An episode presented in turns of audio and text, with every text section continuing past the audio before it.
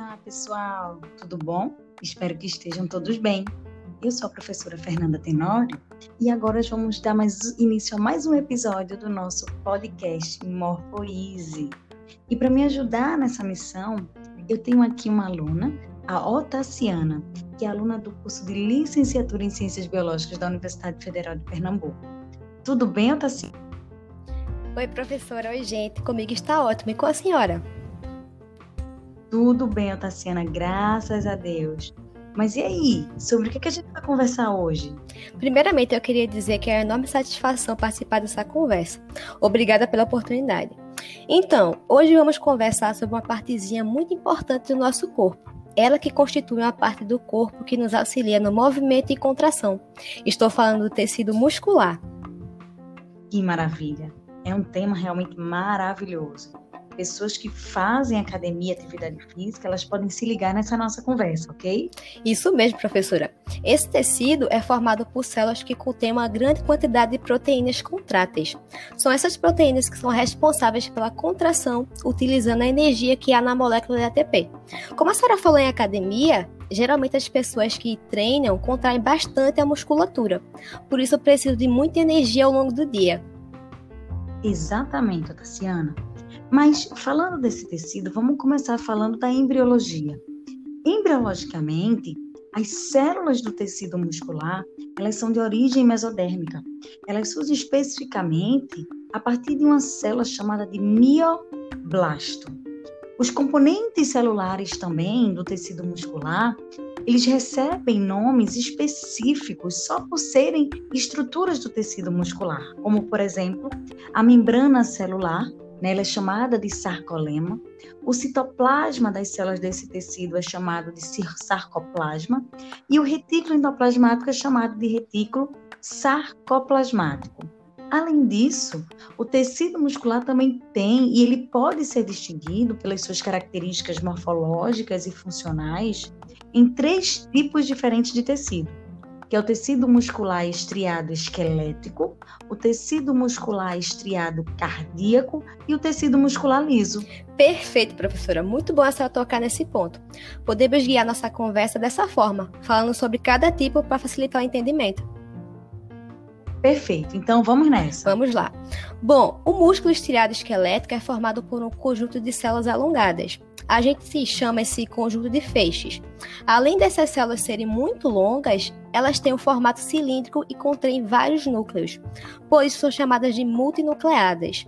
Essas células também contêm muitos filamentos que são um conjunto de feixes musculares, chamados de miofibrilas. O conjunto dessas miofibrilas forma a fibra muscular. Um ponto muito importante a ser falado, professora, é que os núcleos, que são numerosos, como eu falei anteriormente, se localizam na periferia. Isso é muito importante para que a gente não confunda na hora de distinguir o músculo estriado esquelético com o cardíaco, já que no cardíaco os núcleos são centrais. Muito bom, Tassiana. Você falou sobre as miofibrilas. Uma coisa bastante interessante a se falar sobre elas é que quando se pratica exercício físico com frequência, com constância, existe a formação de novas miofibrilas e ocorre o aumento do volume das células, o que aumenta a musculatura. Além disso, o tecido muscular ele é revestido e protegido por cápsulas de tecido conjuntivo. Então, uma fibra muscular, ela está revestida por tecido conjuntivo liso, cuja camada que reveste essa fibra muscular, ela vai ser chamada de epimísio. Esse tecido conjuntivo ele vai se projetar para o interior do músculo, revestindo agora não só a fibra, mas a miofibrila. E aí ele vai passar a ser chamado de perimísio. Desse perimísio vão partir septos do tecido conjuntivo para regiões mais profundas do músculo, revestindo agora o feixe muscular. E a camada de tecido conjuntivo que reveste esse feixe muscular é chamada de endomísio. Então, a gente pode dizer que o músculo ele é revestido por três camadas de tecido conjuntivo: epimísio, perimísio e endomísio. Isso mesmo, professora. E o estímulo dessas células provoca o crescimento destes filamentos de miofibrilas. Uma coisa importante que ainda não falei sobre as miofibrilas é que elas são formadas por pequenos filamentos de proteínas contráteis. A actina, que é um filamento mais fininho, e a miosina, que é o filamento mais grosso. Isso, Tassiana, muito bem. É interessante falarmos sobre como é a atividade desse tecido, não é mesmo? Sim, professora. É bom até para que as pessoas comecem a reparar mais no próprio corpo. Pois é. Então, pessoal, o músculo esquelético, ele possui também, além de todo esse arcabouço, ele possui uma contração rápida e voluntária. Isso quer dizer que nós podemos controlar a contração desse músculo, como quando levantamos e abaixamos os braços ou movimentando nossas pernas. Né? Estamos contraindo, no caso dos braços, em relação à musculatura dos bíceps. Muito bom, professora. E é interessante falar também do processo de contração, porque ele depende do deslizamento dos filamentos de actina e um sobre o outro. A presença de íons de cálcio também é muito importante na contração, pois quando tem pouco cálcio no sarcoplasma, que é o citoplasma da, da célula muscular, a musculatura relaxa. Aí que entra o retículo sarcoplasmático para armazenar e controlar o fluxo de íons. E então, quando o nosso cérebro envia uma mensagem dizendo que vai contrair um músculo, o retículo sarcoplasmático libera o cálcio e isso possibilita a criação de pontes entre a actina e a miosina. Lembrando que o cálcio é liberado sem gasto de energia. Exatamente. Então veja, vamos detalhar um pouquinho esse processo, né? Vamos entender como é que o músculo está organizado para que esse processo de contração ele aconteça. Então, inicialmente foi descoberto o músculo ele apresentava uma faixa clara e uma faixa escura. Essa faixa clara, acreditava-se que ela era clara porque ela permitia a passagem de luz. E tudo aquilo que permite a passagem de luz é chamado de isotrópico. Por isso que essa faixa clara ficou conhecida como banda I de isotrópico. No entanto, a faixa escura era chamada de escura porque não permitia a passagem de luz. E tudo que não permite a passagem de luz é chamado de anisotrópico, por isso que ficou conhecido como banda A, de anisotrópico. Além de, que, de ter a banda I e a banda A, no centro da banda I, que é a faixa clara, existia uma linha escura chamada de linha Z de onde em partes proteínas contráteis mais fininhas chamadas de actina.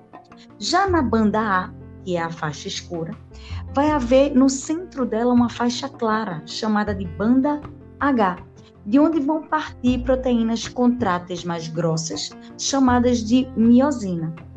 No ponto de ligação entre elas, vão haver outras proteínas, ok? Isso mesmo, professora. Uma delas é a tropomiosina e a outra é a troponina, a qual é formada por três moléculas chamadas de TNC, TNT e TNI. A TNC terá afinidade pelo cálcio liberado pelo retículo sarcoplasmático. A TNT fará a ligação de troponina tropomiosina e a TNI fará a união das moléculas de troponina. Perfeito, Tassiana. Olha só, agregando nesse conjunto, ainda teremos a molécula de ATP. E nessa estrutura, a gente tem um músculo em repouso. Deixa eu só lembrar o pessoal que a região compreendida entre duas linhas E sucessivas em uma banda A, a gente chama de unidade do sarcômero. Perfeito, professora. Então veja, próximo de todo músculo vai existir um neurônio. E esse neurônio vai ser responsável pelo estímulo da contração muscular. Como é que vai acontecer? Esse neurônio ele vai liberar no espaço que existe entre o neurônio e o músculo, chamado de fenda sináptica, um neurotransmissor chamado de acetilcolina. A acetilcolina ela vai se ligar com receptores específicos da sarcolema. E essa ligação vai promover uma despolarização da membrana da célula muscular ou seja, haverá uma inversão de cargas elétricas. O que era positivo passa a ser negativo e o que era negativo passa a ser positivo. À medida que a despolarização ela vai acontecendo ao longo da membrana, ela vai chegando em projeções da membrana chamadas de sistemas de túbulos T, que por sua vez atinge o retículo sarcoplasmático. Ao atingir o retículo sarcoplasmático, o cálcio será liberado partir de então, a molécula de TNC capta o cálcio. O complexo que você falou anteriormente, chamado de troponina-tropomiosina, deixa livre o espaço de ligação entre a quitina e miosina. O ATP vai ser quebrado, produzindo ADP mais PI mais energia. Essa energia é suficiente para modificar a cabeça da miosina, fazendo com que haja um deslize da actina sobre a miosina num processo chamado de contração muscular. Fantástico, professora. Quero só lembrar que a miosina que faz parte deste processo de contração é a miosina tipo 1. Mas, professora, como estamos falando em músculo estriado, já podemos pular pelo cardíaco, né? Podemos sim, Otacília. Então vamos lá, para o tecido estriado cardíaco. Suas células são alongadas com um a dois núcleos centrais. Apresentam especiações de membranas que juntam, formam o disco intercalar, formando especificamente pela zona de adesão, desmossomos e, zona, e junções comunicantes. Perfeito, Tassiana. Essa é uma das diferenças entre o tecido esquelético e o cardíaco. Só que, além disso, o tecido estriado cardíaco ele apresenta a nível de contração uma contração rápida e involuntária, que é aquela que a gente não tem o controle sobre. E apresenta também projeções na sarcolema, que são os sistemas de túbulos T, porém no cardíaco elas são chamadas de díade, enquanto no esquelético elas são chamadas de tríade. E aí, o processo de contração desses dois tipos de músculo estriado eles são muito semelhantes, tirando essas diferenças que a gente já citou aqui. E aproveitando o embalo, já podemos iniciar o tecido muscular liso. Claro, porque eles estão muito relacionados, né? Bom, de todos os três tipos de tecidos muscular, esse é o mais fácil da gente distinguir. Primeiro pela sua morfologia, onde ele apresenta células alongadas também, porém ele possui um único núcleo central. As células desse tecido, elas também são unidas por uma rede delicada de fibras reticulares. E essas ligam uma célula à outra de uma forma que, se algumas ou muitas células se contraem simultaneamente, provoca a contração do músculo Exatamente, todo. professor. Outra coisa importante a falar é que a contração do tecido muscular liso é uma contração lenta e involuntária. Pois é. E aí, a gente vamos ver então como é que acontece esse processo de contração nesse músculo. Vê bem, tecido muscular liso, ele também tem a quitina e miosina, mas ele não estará organizado como os tecidos musculares estriados, esquelético e cardíaco. Próximo desse músculo, vai haver um neurônio. Esse neurônio vai ser responsável também pelo estímulo da contração muscular. Esse neurônio vai liberar um neurotransmissor na fenda sináptica, chamada de acetilcolina. A acetilcolina se ligará a receptores específicos da sarcolina e irá promover uma despolarização dessa membrana. Só que essa despolarização, que vai ser essa inversão de cargas positivas e negativas, atingirá estruturas chamadas de cavéolas, que, diferentemente do tecido muscular estriado e cardíaco, são estruturas que armazenam cálcio. Nos outros tecidos, que armazenam cálcio é o retículo sarcoplasmático. Esse cálcio liberado pelas cavéolas, ele será captado por uma molécula chamada de calmodulina. A ligação cálcio-calmodulina estimula a quebra do ATP, que formará ADP mais PI mais energia. Essa energia agora formada, ela modificará a miosina, que neste tecido é uma miosina do tipo 2, diferente do estriado, que é a miosina do tipo 1. E essa miosina do tipo 2 é uma miosina que está enrolada sobre ela mesma e que, na presença desta energia, se desenrola para promover a contração desse músculo junto com a molécula de actina. Ah, professora, essas células dependem do deslizamento de actina e miosina para a contração, mas o mecanismo molecular é diferente. Existe a actina estabilizada, mas não existem sarcômeros e troponinas. Os filamentos de miosina, que é a miosina tipo 2, ficam enroladinhos e na contração estiram em filamentos. Nos outros tecidos, a miosina é tipo 1 e ela fica estirada constituindo filamentos grossos. Perfeito. Como elas apresentam estruturas diferentes dos outros dois tipos de musculatura, o mecanismo de contração também vai ser Isso diferente. mesmo, professora. E aí, pessoal, quando a ativação da miosina tipo 2, ela se distende e expõe seus, seus locais que têm atividade de quebrar ATP. A partir daí, ela se combina com a miosina e a junção libera ATP. Essa liberação deixa a cabeça da miosina tipo 2 descoberta e permite o deslizamento dos filamentos com a actina.